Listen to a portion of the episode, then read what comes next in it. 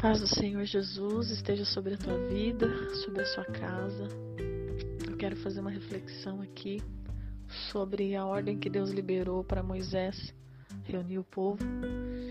E Deus liberou para eles pegarem, cada família pegarem um cordeiro novo, sem defeito, e imolarem esse cordeiro. E o sangue desse cordeiro que fosse passado nas entradas, nos umbrais das portas, e a carne do cordeiro era para a família se reunir em volta da mesa e comer.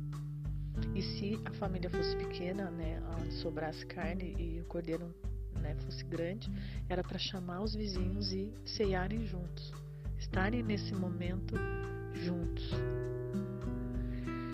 E depois de centenas de anos, o Senhor libera um cordeiro no mesmo princípio, mesmo simbolismo, o Senhor libera um cordeiro santo, sem defeito, para que fosse sacrificado e o sangue desse cordeiro cobrisse as nossas vidas.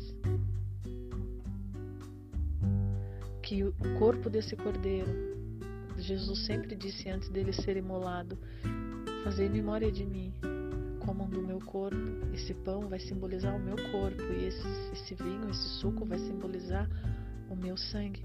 Que vocês estejam sempre reunidos em volta da mesa, lembrando, fazendo memória de mim, desse momento.